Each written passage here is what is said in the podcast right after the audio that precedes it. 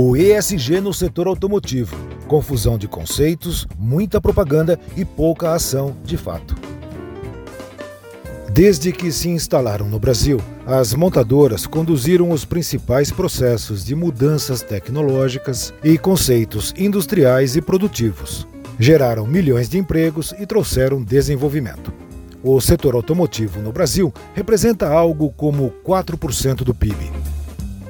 Ao longo dos últimos anos, partes da sociedade e das organizações empresariais e governamentais se conscientizaram da necessidade de preservar os recursos naturais que usamos hoje para que as futuras gerações também tenham a chance de utilizá-los. Surgiram os conceitos de sustentabilidade, desenvolvimento sustentável e, mais recentemente, o ESG. São três conceitos diferentes que se complementam e geram alguma confusão.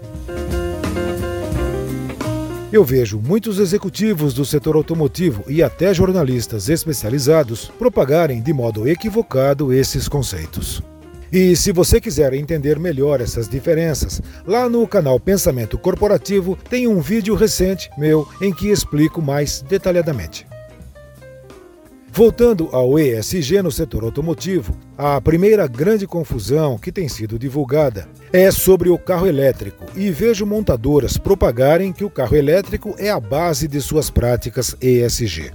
Bem, se for assim, lamento dizer que a empresa está construindo seus princípios ESG em um solo muito frágil. Carro elétrico não é base de programa ESG.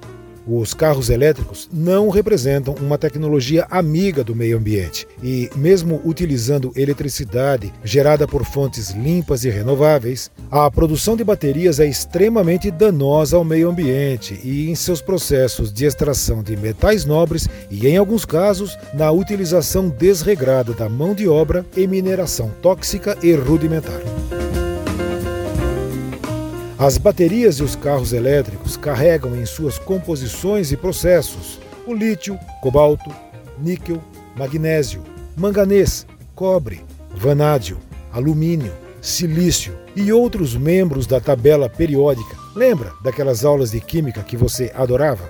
Então, o desenvolvimento das novas gerações de baterias para os carros elétricos deve incluir também o nióbio, grafeno e outros elementos nobres em um futuro não muito distante. As novas baterias em estado sólido, aquelas com maior capacidade de carga, que devem chegar ao mercado nos próximos anos, também precisam do lítio em sua composição e em uma quantidade ainda maior que as atuais baterias. Assim como o gás natural e o petróleo, esses elementos nobres são finitos e estão concentrados em poucos países. Em adição a isso, os carros elétricos necessitarão cada vez mais de metais terras raras em seus componentes de superconectividade e comunicação extrema. Esses elementos são abundantes no mundo, mas de extração muito difícil e cara. Entre eles, o térbio, neodímio, gadolínio, lantânio, praseodímio e outros com esses nomes que mais parecem palavrões, mas já estão presentes no seu dia a dia, no seu telefone celular. O fato de os carros elétricos não emitirem partículas poluentes durante o uso não lhes assegura o selo amigo do meio ambiente. A boa notícia é que as baterias elétricas serão altamente recicláveis conforme o mercado crescer e os processos de reciclagem se tornarem viáveis economicamente. O pilar ambiental do ESG na indústria automobilística será muito mais consistente se trabalhar a geração de energia a partir do nosso setor sucroenergético, o etanol, tecnologia limpa, renovável, que gera empregos e que dominamos por aqui.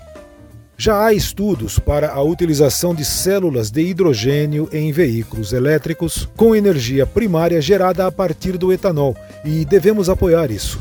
Uma revolução tecnológica que faria o Brasil protagonista na mobilidade limpa e inteligente. O ESG não pode ser visto isoladamente, por meio de uma ação bem conduzida em gestão do meio ambiente, ações de responsabilidade social ou de uma sólida governança corporativa. Se a empresa possui um bom processo de gestão ambiental, está fazendo gestão ambiental. Se a empresa faz muitas obras sociais, pratica a inclusão, diversidade e fomenta a educação e a saúde, ela está cuidando da responsabilidade social. Se a empresa é ética, transparente e presta contas, além de não estar fazendo nada mais do que obrigação, está demonstrando sólidos princípios de governança corporativa. Isso tudo, isoladamente, não faz o ESG.